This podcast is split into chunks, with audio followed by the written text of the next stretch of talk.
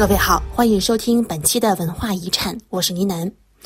二月七日星期三一直到年底，巴黎地下考古博物馆将为您展示历史长河当中掉入塞纳河当中的物品。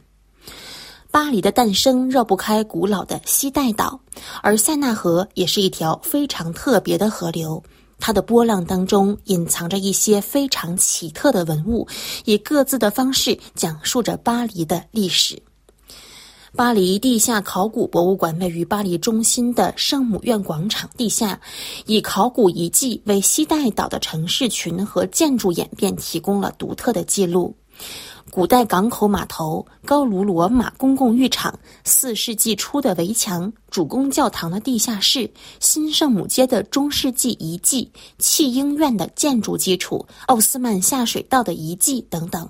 史前、古代、中世纪和古典时期过去的时光又复活了。这里唤起了人们对于巴黎最古老街区之一的记忆，展示了这座城市两千多年以来是如何不断自我重建的。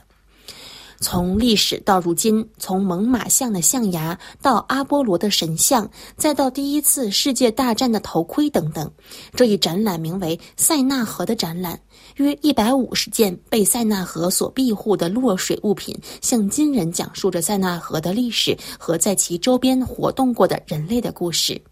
在本次展览期间，塞纳河寻得物按时间顺序来呈现。首先是史前人类遗址，之后是古代，尤其是罗马人遗迹，再然后是中世纪兵器和现代武器、宗教配饰物、建筑碎片和垃圾等等。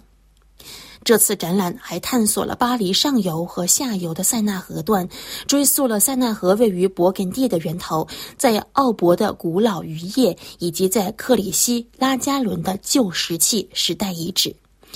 通过本次的塞纳河肖像图展，人们看到了史前时期以来人和河流之间的相互作用。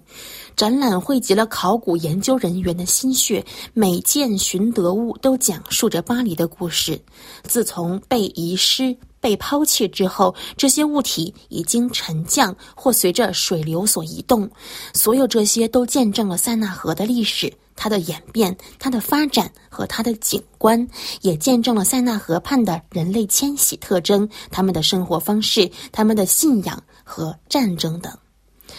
塞纳河的展览的科学事务专员希尔维·罗宾二月六日在开幕式上解释道：“本次展出的物品，要么是在塞纳河河道疏浚过程当中偶然发现的结果，要么是十九世纪以来进行挖掘的结果。”他还指出，地下博物馆当中藏有二十世纪六十年代在前院发现的高卢罗马时代遗址，包括卢滕西亚及巴黎的古称的第一个港口的码头部分。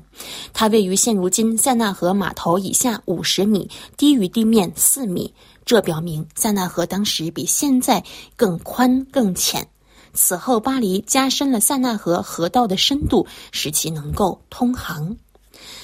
之后，人们就时不时地从塞纳河当中发现各类陶瓷容器、阿波罗等的神像、各类铜合金雕像或者木质捕鱼器具。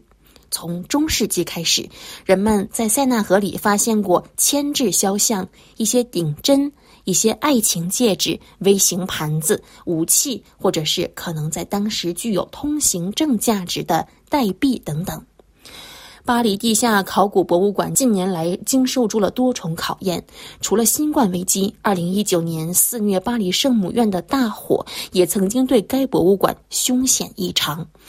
虽然博物馆位于地下，没有直接受到火灾的影响，但是火灾所造成的铅污染和2021年塞纳河的洪水导致其间歇性的重新开放又关闭。目前，该博物馆已经恢复了稳定的营业。好了，以上是本期的文化遗产，我们一起来关注了巴黎地下考古博物馆所呈现的塞纳河的遗迹。我是倪楠，感谢收听。